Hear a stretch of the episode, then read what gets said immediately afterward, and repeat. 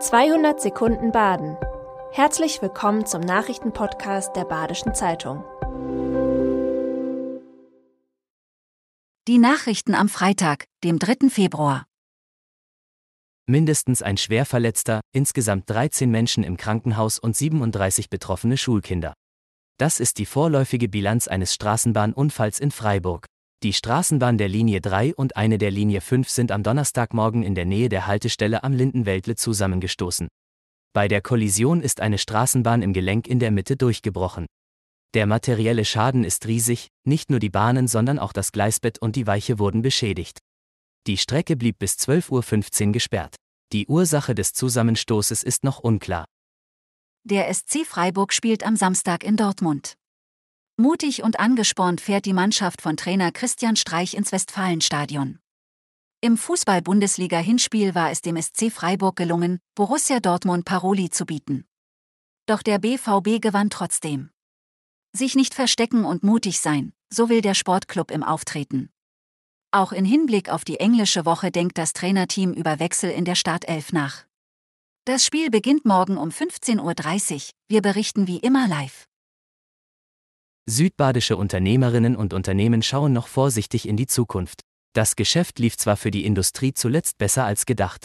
Nach Beginn des Kriegs in der Ukraine, dem daraus folgenden Energiepreisschock und Lieferkettenproblemen hatten viele südbadische Mittelständler mit einer schlechteren Situation gerechnet. Doch die Industrie befindet sich in einem inflationären Umfeld. Der Einkauf ist teurer geworden. 22 Prozent der Unternehmen rechnen mit rückläufigen Aufträgen.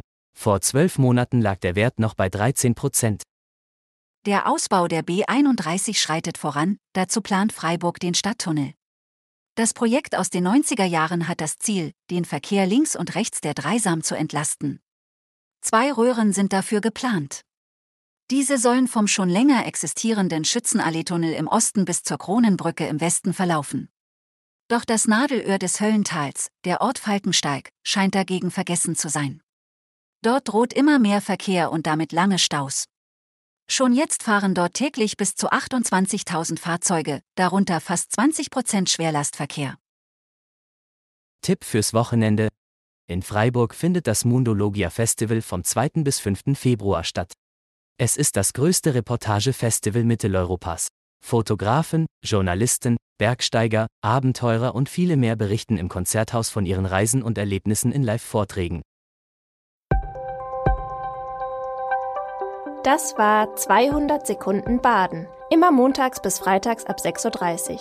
Aktuelle Nachrichten rund um die Uhr gibt's auf der Website der Badischen Zeitung badische-zeitung.de.